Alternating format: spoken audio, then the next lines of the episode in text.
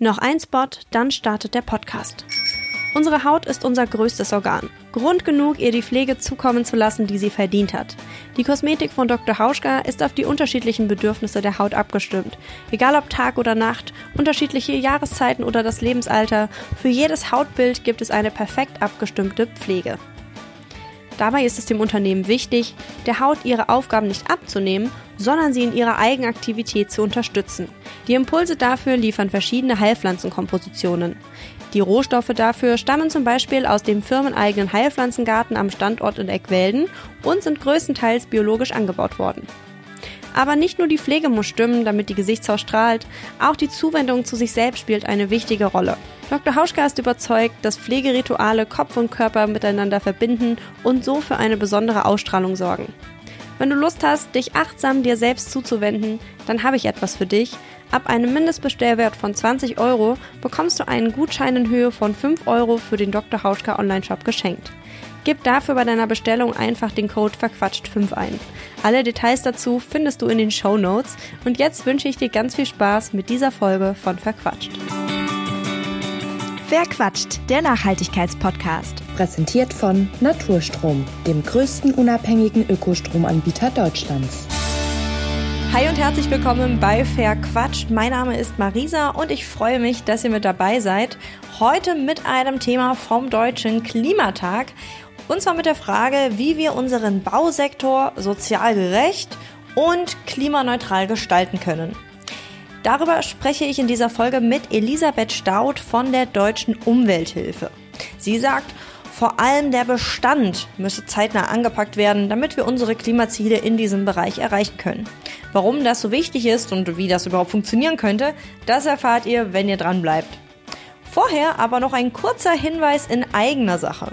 Für diesen Podcast gibt es nämlich eine Steady-Seite. Die habe ich bisher irgendwie nicht so oft äh, erwähnt, aber ich wollte das jetzt mal ändern, denn auf dieser Seite könnt ihr mich ab 3 Euro pro Monat dabei unterstützen, diesen Podcast am Leben zu halten.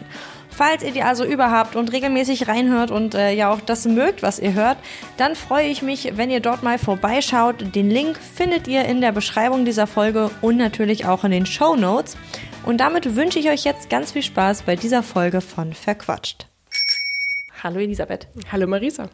Ähm, vielleicht kurz zur Einordnung. Äh, wir befinden uns ja gerade auf dem Deutschen Klimatag und äh, du hast gerade eine Podiumsdiskussion zum Thema, ich, ich sage es jetzt mal ganz, ganz grob, äh, Gebäude. Gebäude und wie man es klimafreundlicher machen kann, weil es ja doch sehr, sehr viele unterschiedliche Themen sozusagen sind, die das beinhaltet, äh, moderiert. Was war denn jetzt so für dich das Wichtigste, was du aus dieser Diskussion mitgenommen hast? Also falls man das schon sozusagen sagen kann mit äh, so wenig Abstand.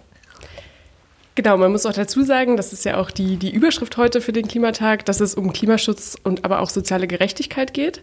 Das heißt, auch wir im Gebäude haben versucht ja auch über Bezahlbarkeit des Wohnens zu reden, über Gerechtigkeit beim Wohnen. Ich glaube, das, das ist uns allen ja sehr bewusst, dass wir hier gerade in, in den städtischen Räumen ähm, sich Probleme immer stärker verschärfen. Und ich glaube, wenn ich jetzt auf diese Podiumsdiskussion zurückschaue, und das waren ja aber auch Leute, mit denen ich auch tagtäglich enger zusammenarbeite, finde ich vor allen Dingen schön daran die große Einigkeit, die unter, in der Verbändelandschaft oder unter den Akteuren herrscht bei dem Thema Klimaschutz und Sozialverträglichkeit, dass nämlich ich glaube, es wird häufig gerade im Gebäude so gesehen, dass das ein Gegensatzpaar ist. Und wenn man aber sozusagen wie wir ähm, dieses Thema auch politisch vertritt, ähm, einfach sehr stark merkt, wir haben eigentlich die gleichen Ziele und wir finden da sehr gut zusammen und arbeiten auch sehr gut in Bündnissen zusammen. Also eigentlich ähm, ist es ein Thema, das man auch zusammenführen kann, Wohnen und Klimaschutz. Dazu habt ihr ja bei der Umwelthilfe, bei der du ja arbeitest, ähm, auch ein Sofortprogramm sozusagen aufgesetzt zum Thema äh, Klimaschutz und bezahlbares Wohnen. Weil hier oft so dieses Problem ist, so eine sanierte, schöne Wohnung mit äh, guter Energieeffizienz, die kann man sich kaum leisten, weil die meistens irgendwie ja, einfach dann sehr, sehr teuer ist von der Miete her. Ähm, was sind denn so die wichtigsten Punkte aus eurem Programm, damit sich das sozusagen ändern kann? Ja, genau. Also ich glaube, das ist tatsächlich ein, ein Riesenklotz und ähm, da wird die Liste jetzt auch sehr, sehr lang von Dingen, die hier eigentlich angegangen werden müssten.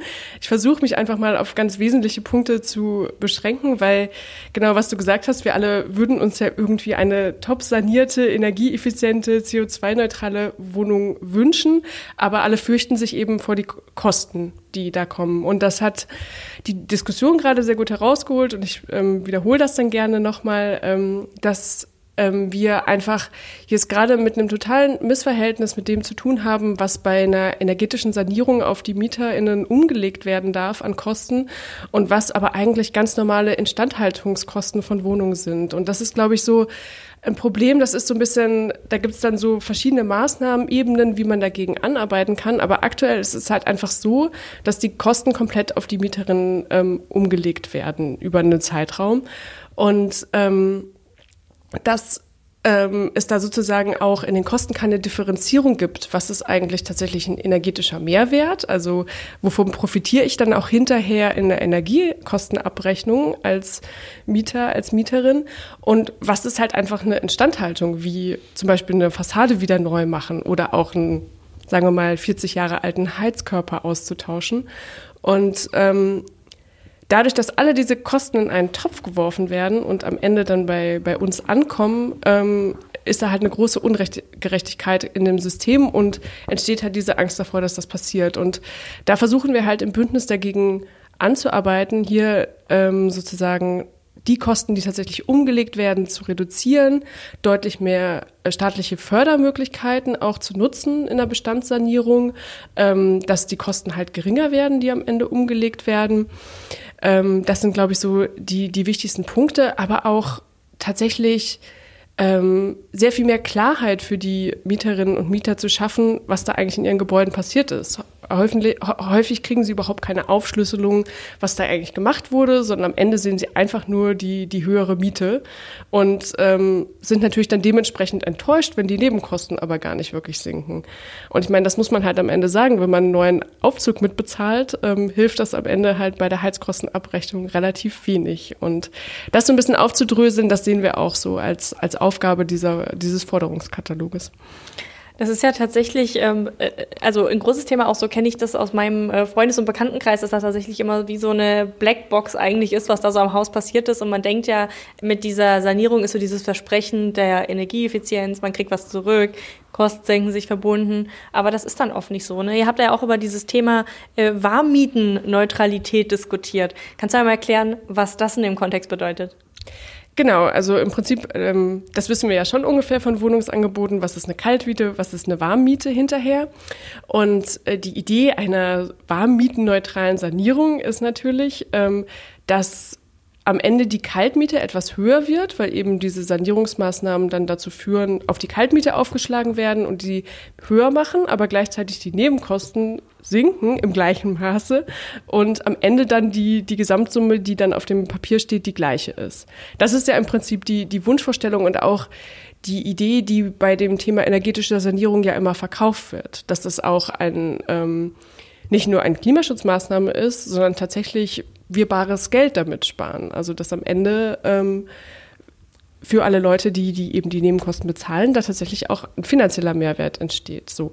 Und das ist im Prinzip ganz simpel. Das ist eine warmmietenneutrale Sortierung. Ähm, man lebt in einem besseren Haus, man hat weniger CO2-Ausstoß, aber es ändert sich nichts an, der, an den Kosten. Und was wir eben gehört haben, was zumindest kommen soll, ist eine Teilwarmmietenneutralität. Was genau soll das denn heißen? Weil das, was du gerade erklärt hast, das kann sich, glaube ich, jeder ganz gut vorstellen. Aber was heißt das jetzt, wenn man das zum Teil bekommt?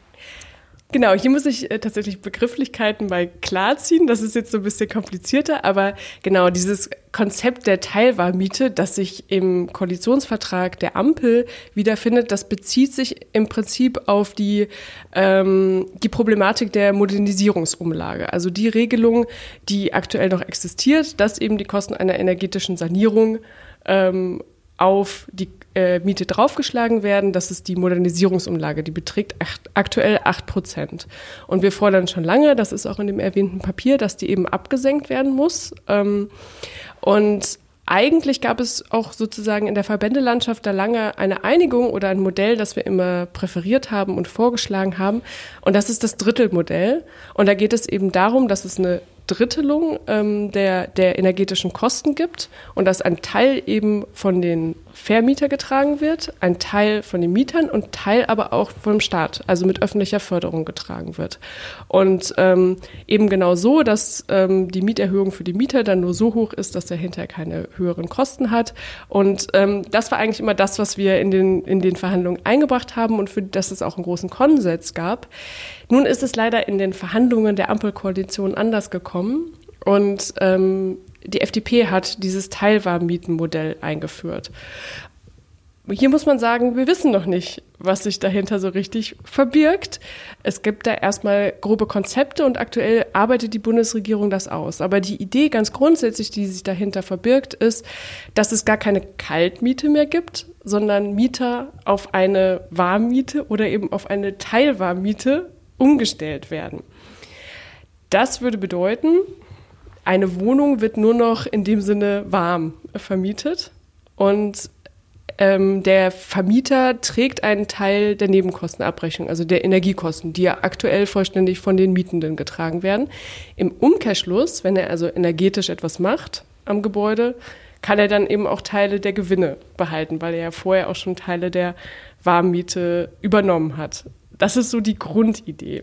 Kann man sich jetzt recht schwer äh, vorstellen, genau. Ich wollte gerade sagen, das ist jetzt nicht unbedingt das irgendwie, wo man sagt, ah, hat Klick gemacht. Ähm, kann ich mir noch nicht so ganz vorstellen, wie jetzt so eine Beispielrechnung aussieht, auch mit den Sanierungskosten.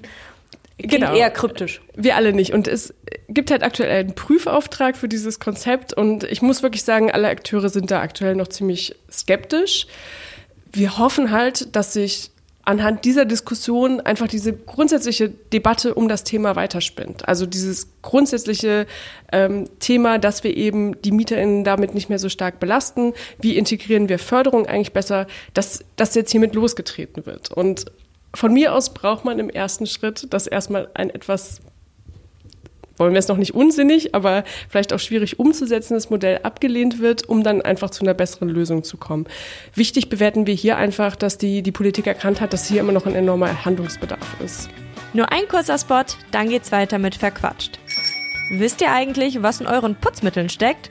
Und habt ihr eine Idee, wo sie produziert werden und wer daran verdient? Nein? Dann seid ihr bestimmt noch nicht zu ohne gewechselt.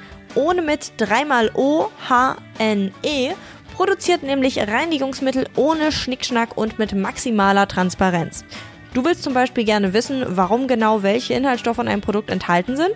Kein Problem, Ohne erklärt es dir. Bei Ohne bekommt ihr Reinigungsmittel wie Waschmittel oder Spülmaschinenpulver. Ihr spart bei Ohne aber nicht nur Plastik, sondern die Produkte tragen auch noch das EcoCert-Siegel für besonders nachhaltige Reinigungsmittel. Falls du hier also noch nach einer Alternative suchst, die deinen Wünschen in Sachen Transparenz entspricht, dann schau jetzt auf www.ohne.de vorbei und hol dir deine Portion ohne. Mit dem Code Verquatscht10 sparst du außerdem 10% bei deinem Einkauf. Mehr Infos dazu findest du natürlich auch in der Beschreibung dieser Folge und in den Show Notes. Und jetzt geht's weiter mit Verquatscht. Hm. Also es gibt auf jeden Fall, es kann man vielleicht an der Stelle festhalten, ganz, ganz viele Punkte, die in diesem ja, großen Feld Gebäude auf jeden Fall angegangen werden müssen. Warum ist es denn gerade so wichtig, dass im Gebäudesektor sich endlich was tut? Wo, warum ist das so eine große Baustelle, sage ich mal? Genau, ich glaube, ähm, das brauche ich in deinem Podcast jetzt nicht nochmal extra aufdröseln, aber Deutschland hat sich ja dem Ziel der Klimaneutralität bis 2045 verpflichtet. Und das bedeutet gleichzeitig auch ein Ziel des klimaneutralen Gebäudebestands bis 2045. Was ist ein klimaneutraler Gebäudebestand? Der setzt sich im Prinzip aus zwei Komponenten zusammen, wenn wir einfach schauen, was muss jetzt passieren, was entwickelt sich. Wir müssen mit den Energieverbräuchen unserer Gebäude enorm runterkommen und die, die Restenergiemenge, die noch übrig bleibt, muss eben komplett erneuerbar versorgt werden. Das ist die große Herausforderung. Und dafür haben wir nur noch sehr, sehr wenig Zeit. Und was wir einfach die letzten Jahre sehen, ist, dass hier sehr wenig Bewegung ist. Ähm, wir haben die Energieverbräuche sind im letzten zehn Jahren sind sie stabil geblieben. Die CO2-Emissionen sinken wenn man optimistisch ist, minimal. Also wir sind einfach nicht auf diesem Zielpfad, den wir bräuchten, hin zu einem klimaneutralen Gebäudebestand. Sag mir noch mal deine Frage. Ich glaube, die habe ich jetzt vergessen. Ähm, äh, warum, sich, warum es sozusagen so wichtig ist, dass sich im Gebäudesektor gerade etwas tut. Genau. Und ein Gedanke, der da ähm, halt besonders wichtig ist oder was man halt auch begreifen muss, wie träge eigentlich dieses ganze System Gebäude ist.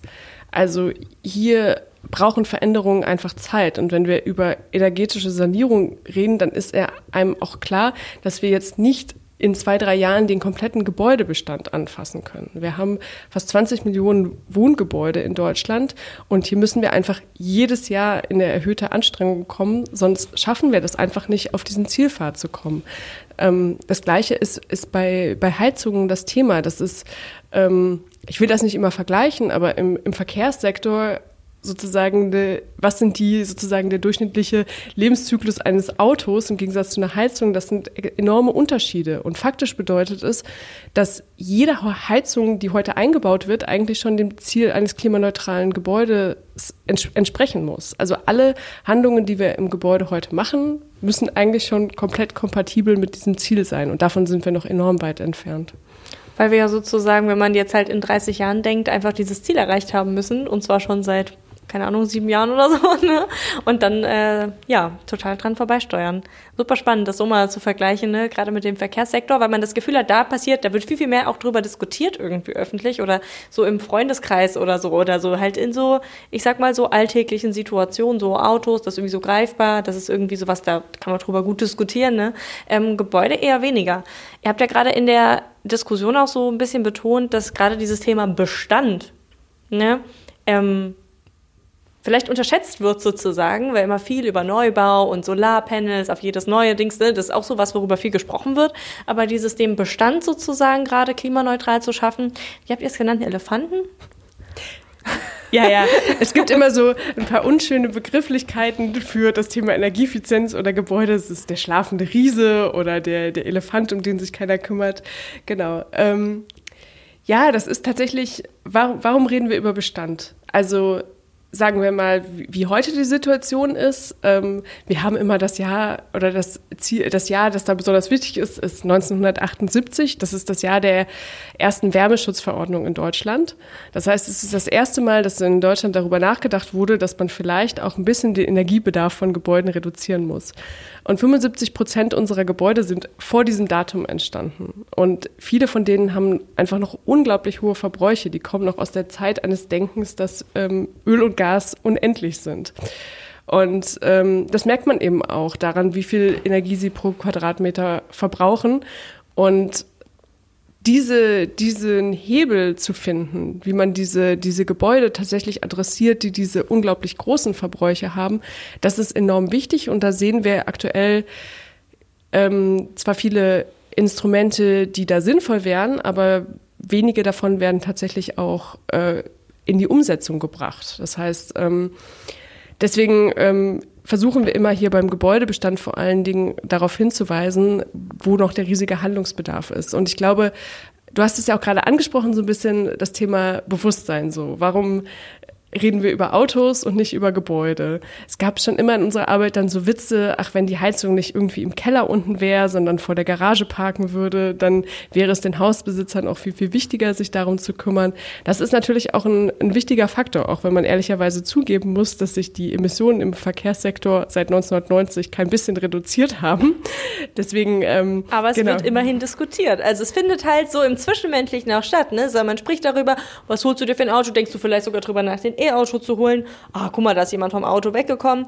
Aber wie oft spricht man denn mit Menschen darüber, äh, ob sie ihre Heizung gerade verändert haben? Womit heizt du? Ich wüsste bei, mein, bei den meisten meiner Leute nicht irgendwie, wo, was für ein Haus sie wohnen und was die da heizen. Ne?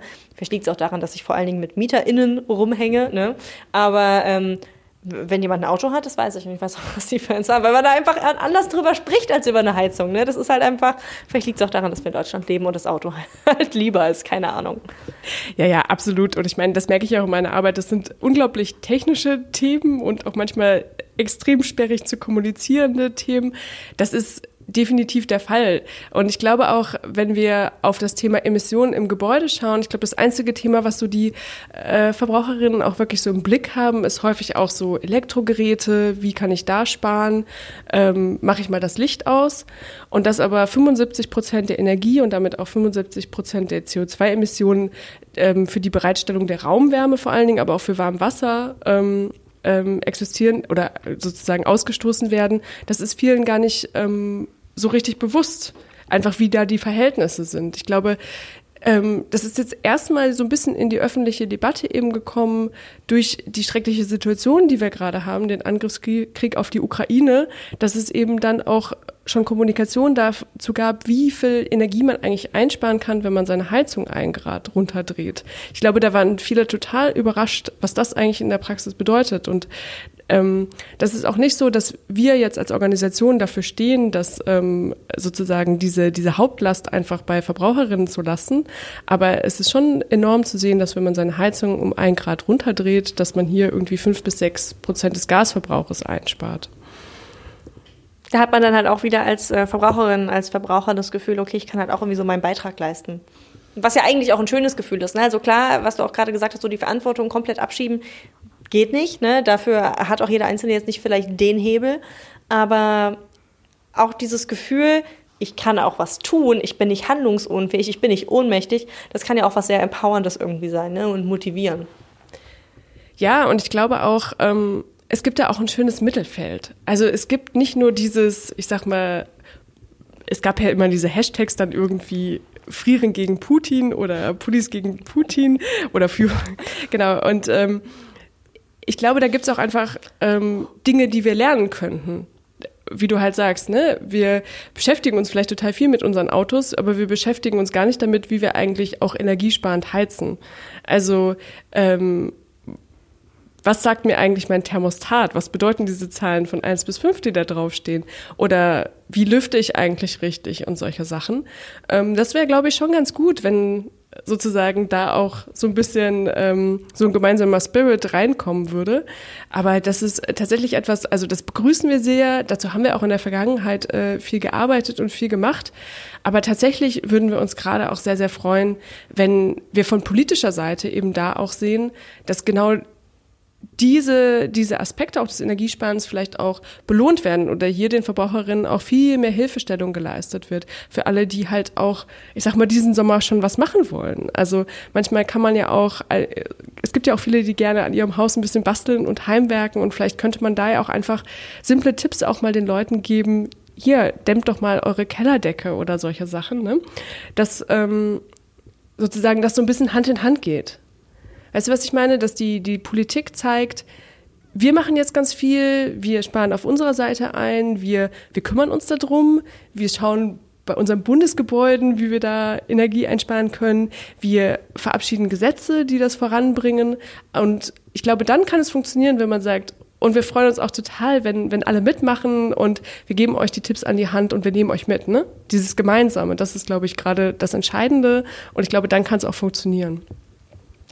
Lass uns doch mal zu diesen politischen Sachen kommen. Ich habe eine Blaupause von euch gesehen, wo ja auch nochmal, ich sag mal, ähm, nicht so schöne, mutmachende Zahlen drin sind. Unter anderem, äh, dass 45 Prozent der Gebäude immer noch die schlechtesten äh, Energieklassen haben, was ja total äh, krass ist. F, G und H. Ich weiß nicht, wer ein Elektrogerät mit so einer, ähm, mit so einer Energieeffizienzklasse kaufen würde. Da ist man jetzt schon irgendwie bei A, viermal plus und keine Ahnung, Ne? Und ähm, bei den Gebäuden sind wir halt da in ganz, ganz anderen Gefilden. Kann man natürlich nicht eins zu eins jetzt vergleichen, aber vom Prinzip her. Ne? Ähm, wie kommen wir denn da wieder raus? Was sind da so eure, eure Vorschläge? Was müsste da denn politisch passieren? Ich weiß auch da, ne, ein riesiger Katalog, man könnte sehr in die Tiefe gehen. Vielleicht so drei Sachen, wo ihr sagt, okay, das ist ähm, wichtig. Ich finde es auch super, dass du diese Effizienzklassen nochmal erwähnt hast, weil das war ja tatsächlich auch so ein Informationsprojekt der EU damals, dass man dann auf Elektrogeräten überall diese Labels hat und verstanden hat, ähm, wie es eigentlich um sein äh, Gerät steht. Und eigentlich würden wir uns das total für Gebäude auch wünschen, dass äh, jeder gleich sehen kann, so ein kleines Label hat, wo steht eigentlich mein Gebäude, weil da ist es auch eine riesen Herausforderung, dass wir noch gar nicht so richtig die umfassenden Daten haben. Klar, das sind Schätzungen und das sind Stichproben wo, woher wir diese, diese Schlussfolgerungen machen. Aber wie du ja sagst, ich meine, bei, bei, Mieterinnen, die wissen dann tatsächlich häufig gar nicht Bescheid, aber auch sonst Hauseigentümer haben häufig nicht so richtig Ahnung, wie es um ihre Gebäude besteht. Also das sehen wir auch als wichtigen Schritt, der jetzt erstmal angegangen werden kann, auch hier vielleicht mal ein, ein Register zu schaffen, wo man wirklich schauen kann, so das sind jetzt die Gebäude in Deutschland, so steht es um die und da können wir dann viel gezielter nachsteuern. Aber was wir halt sagen, und ich meine, wir haben dieses Stichwort ja schon gehabt, wir müssen halt an den Gebäudebestand, an die existierenden Gebäude. Und was wir jetzt in der Vergangenheit beobachtet haben, dass wir eine sehr starke Tendenz dazu haben, dass immer Anreize gesetzt wurden. Dass immer versucht wurde, mit Förderung oder sei es jetzt vielleicht neuerdings auch mit dem CO2-Preis, so ein bisschen die Verbraucher anzureizen, doch das Richtige zu tun. Und das ist absolut richtig, dass es auch diese Modelle gibt, aber das muss eben auch gekoppelt werden an konkrete gesetzliche Vorgaben. Und das sehen wir halt zum Beispiel im Bestand bei den sogenannten Mindesteffizienzstandards oder Mindestenergiestandards, die dann einfach faktisch bedeuten, was du gerade erwähnt hast, unsere Effizienz Effizienzklassen F, G und H haben dann ein Enddatum und in zehn Jahren sollte es die einfach nicht mehr geben in Deutschland. Und das finden wir schon wichtig, dass die Regierung solche Perspektiven setzt und da auch eine gewisse Planungssicherheit schafft und dass wir da einfach ähm, über diese Definition des Ziels dann auch dahin kommen, wie sanieren wir die, wie federn wir das sozial ab, welche Programme brauchen wir da. Und diese, dieses Commitment sehen wir einfach gerade noch nicht von der Bundesregierung. Auch, ich sag mal, mit den, viele sagen schärferen Mitteln, aber wir sagen halt auch ähm, einfach orientierungsgebenden Mitteln, da auch tätig zu werden im Gebäudesektor. Ihr schreibt ja auch, dass es sozusagen einen grundsätzlichen Zielkonflikt zwischen Wirtschaftlichkeit sozusagen auf der einen Seite und äh, Klimaschutz auf der anderen Seite gibt. Worin besteht dieser Konflikt sozusagen? Hängt es mit dem zusammen, was du eben beschrieben hast, dass es sozusagen keine äh, Ziele in dem Sinne gibt und deswegen vielleicht auch keine, keine Verbindlichkeiten und äh, deswegen es einfach günstiger, also wirtschaftlicher ist, äh, bei dem zu bleiben, was man ist und nichts anzufassen? Oder worin liegt der? Ja, komplexe Frage, genau. Ähm, ich will es mal in dem Sinne so beantworten. Ich glaube, was wir im Gebäudesektor tun und was auch die gesetzlichen Vorgaben haben, die reden ganz stark über eine betriebswirtschaftliche Wirtschaftlichkeit. Das heißt, lohnt es sich für jeden Einzelnen? Und da ähm, machen sie auch ein sehr, das sichern sie sehr stark ab. Das Prinzip, über das wir gerade geredet haben, wenn ich etwas mache am Gebäude, muss es sich rentieren. Für mich auf der Rechnung. Und das war sehr, sehr lange ein Hemmnis oder da kann man sehr viel diskutieren. Wann rentiert es sich, in welchen Jahreszeiträumen und so weiter. Aber das war immer die Bedingung für jede Maßnahme. Und für uns werden da ganz viele Aspekte ausgeklammert. Also allein schon, wenn wir in eine stärker volkswirtschaftliche Betrachtungsweise reinkommen, was wäre eigentlich gesamtgesellschaftlich sinnvoll, wäre uns da schon sehr geholfen. Was sind die, die Folgekosten von einem nicht ähm, erfolgten Klimaschutz? Also was wir allein dann an Katastrophenhilfe zahlen, sowas muss ja eigentlich miteinander verrechnet werden und aufgerechnet werden. Also was können wir eigentlich verhindern, indem wir ähm, diesen Klimaschutz in den Gebäuden machen? Wir glauben, dadurch würde sich diese, diese diese Bilanzrechnung, die da ja aufgemacht wird, auch schon mal sehr, sehr viel stärker für ambitionierten Klimaschutz im Gebäude verschieben. Und ähm, ja, das ist so, so ein bisschen das wichtigste Thema, das ich da eigentlich sehe. Hm. Jetzt sind ja wahrscheinlich die meisten Leute, die hier gerade äh, zuhören, obwohl es scheint da so 50-50 zu sein, habe ich mitgekriegt äh, im, im Rahmen der Diskussion. Aber ich glaube, die meisten Leute, die hier zuhören, die sind auch eher noch jung. Viele sind so aus dem studentischen Umfeld. Äh, kurzum, das sind MieterInnen. Ne? Ähm, da hat man jetzt nicht unbedingt immer so ganz das Mitspracherecht, ne? was passiert jetzt hier mit dem Haus, man muss so ein bisschen ja auch, je nachdem, ne, wenn man jetzt auch hier in Berlin irgendwie nach einer Wohnung sucht, muss man ein bisschen, hat man ja gar keine Auswahl oft, ne? sondern muss halt einfach das nehmen, was man kriegen kann. Das heißt, man hat jetzt nicht unbedingt den großen Handlungsspielraum. Aber welchen Handlungsspielraum hat man denn? Also was würdest du sagen, wäre vielleicht so etwas, was man sich als Mieter, als Mieterin äh, mitnehmen kann? Vielleicht auch so ein bisschen als Vorsatz, um zu sagen, okay, und ich leiste da halt so meinen Beitrag dazu. Ja, ja, absolut. Und ich meine, da kommen wir halt tatsächlich im vermieteten Bereich dann häufig in dem Bereich einfach selber einzusparen und selber drauf zu schauen. Aber tatsächlich würde ich auch einfach mal empfehlen, da in den Dialog zu treten. Ich weiß, es ist manchmal äh, schwierig, äh, je nachdem, ähm, von wem man auch die, die Wohnung vermietet bekommt, da so den direkten Kontakt zu bekommen. Aber ähm, einfach mal das anzuregen. Wie sieht's denn aus? Hat er da was geplant? Es wäre einem wichtig und so weiter. Wir diskutieren gerade auch ähm, so kleinere Maßnahmen. Also ist eigentlich ganz witzig, aber so ähm, zum Beispiel Solarmodule für Balkone oder so, die man anschließen kann und so auch mal einfach ganz praktisch tätig werden kann und einen kleinen Beitrag zur Energiewende in dem Moment leisten.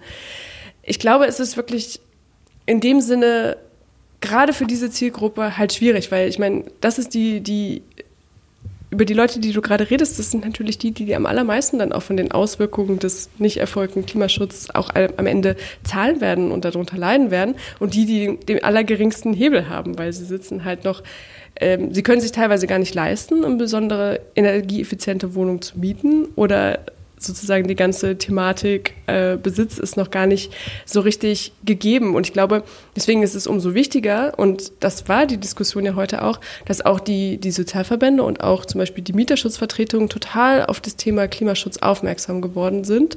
Also jetzt nicht erst seit wenigen Jahren, sondern schon immer. Aber das auch einfach als ein, als ein Verbraucherschutz und äh, Thema sehen. Und auch solche Standards, wie ich sie gerade beschrieben habe, für den Bestand, also dass man konkret vorschreibt, ähm, ein, ein vermietetes Gebäude muss einen gewissen Energieeffizienzstandard haben. Das ist ja da einfach ein, ein, ein Mieterrechtsthema und ein Verbraucherschutzthema. Und so muss es, glaube ich, auch erkannt werden. Und ich meine, ich tue mich immer so ein bisschen schwer, aus meiner Brille ähm, sozusagen Tipps für jeden Einzelnen zu geben, weil natürlich mein ganzes Arbeitsumfeld sehr, sehr politisch geprägt ist. Aber manchmal würde es uns auch tatsächlich helfen, ähm, wenn einfach auch mal Abgeordnete dann Zuschriften bekommen aus ihrem Wahlkreis und so weiter, wo auch mal jemand tatsächlich eine energetische Sanierung toll findet und nicht nur sich darüber beschwert und einfach sagt, ich würde mir das auch wünschen. Ich, mir ist das total wichtig, mir ist das ein großes Anliegen. Also das ist immer etwas, was so eigentlich gar nicht präsent ist. Wir arbeiten da immer natürlich gegen ein sehr negatives Image und sehr sozusagen negative Grundmeinungen an. Und ich glaube, das würde mich schon allein in der Arbeit mal sehr freuen, wenn dann ein Abgeordneter auf uns zukommt und sagt, ich habe da so viele Zuschriften bekommen, was können wir denn da machen? Also so ein bisschen mehr auch ins äh, selber auf der politischen Ebene vielleicht aktiv werden und eben sagen so, hey, ich bin nicht nur Mieterin, ich bin auch potenzielle Wählerin nimm mich mit ähm, und sich da vielleicht auch anbieten und sagen, hey, das ist ein Thema. Ja, absolut. Also das würde ich sowieso grundsätzlich immer empfehlen. Ich bin ähm, keine Person, die immer glaubt, dass wir alles durch komplett durch individuelles Handeln lösen können. Es gibt so viele Dinge, die man natürlich verbessern kann. Aber ich finde politisches Engagement auch unglaublich wichtig und ich finde es halt auch wichtig, dass wir die Rahmenbedingungen bekommen, in denen wir uns halt nachhaltig verhalten können. Das ist ja so das Empowerment da drin, dass die, die politische Rahmen so gesetzt wird, dass wir überhaupt dazu befähigt werden, da die richtigen Entscheidungen zu treffen. Voll. Und sich das auch nicht so gegenseitig im, im Weg steht mit anderen Interessen, die man halt in seinem Leben hat, sondern die nachhaltige Variante muss halt eigentlich die sein, die aus möglichst vielen Perspektiven sozusagen die naheliegendste ist. Ne? Ja, vielen, vielen Dank für diesen Einblick. Ein super komplexes Thema, wo man, äh, glaube ich, über jedes Unterthema eine eigene Podcast-Folge machen könnte, die wahrscheinlich auch noch länger geht als eine halbe Stunde. Aber ähm, wir wollen dir erstmal nur so einen kleinen Einblick geben und insofern vielen, vielen Dank, dass du hier zu Gast warst. Aber immer gerne. Vielen Dank, Marisa. Klimaneutral zu leben ist heute kaum möglich. Trotzdem können wir alle ganz einfach etwas fürs Klima tun. Ökostrom nutzen. Aber Vorsicht, Ökostrom ist nicht gleich Ökostrom. Häufig wird über Trick sogar Kohlestrom als Ökostrom vermarktet. Deshalb ist es umso wichtiger, echten Ökostrom zu wählen, denn nur so entstehen in Deutschland immer mehr Wind- und Solaranlagen. Guten, echten Ökostrom bekommt ihr beim unabhängigen Anbieter Naturstrom. Der Ökostrom stammt hier nur aus erneuerbaren Energien in Deutschland. Außerdem investiert Naturstrom pro Kilowattstunde Ökostrom, die ihr verbraucht, einen festen Betrag in den Bau neuer Wind- und Solaranlagen. So macht Ökostrom Sinn. Wenn ihr zu Naturstrom wechselt, hat das in wenigen Minuten gleich drei positive Effekte. Erstens, euer Stromverbrauch wird sofort CO2-frei. Zweitens, ihr unterstützt aktiv die Energiewende und drittens, ihr bekommt 30 Euro Startguthaben. Wechseln könnt ihr jetzt einfach auf naturstrom.de slash verquatscht. Das ist naturstrom.de slash F-A-I-R-Q-U-A-T-S-C-H-T. Den Link findet ihr auch in den Show Notes. Das war's bei Verquatscht. Mehr Informationen zu den GesprächspartnerInnen findet ihr in der Beschreibung dieser Folge. Falls es euch gefallen hat, würde ich mich sehr freuen, wenn ihr eine Bewertung hinterlasst oder euren Freunden von dem Podcast erzählt und damit hoffentlich bis zum nächsten Mal. Verquatscht, der Nachhaltigkeitspodcast.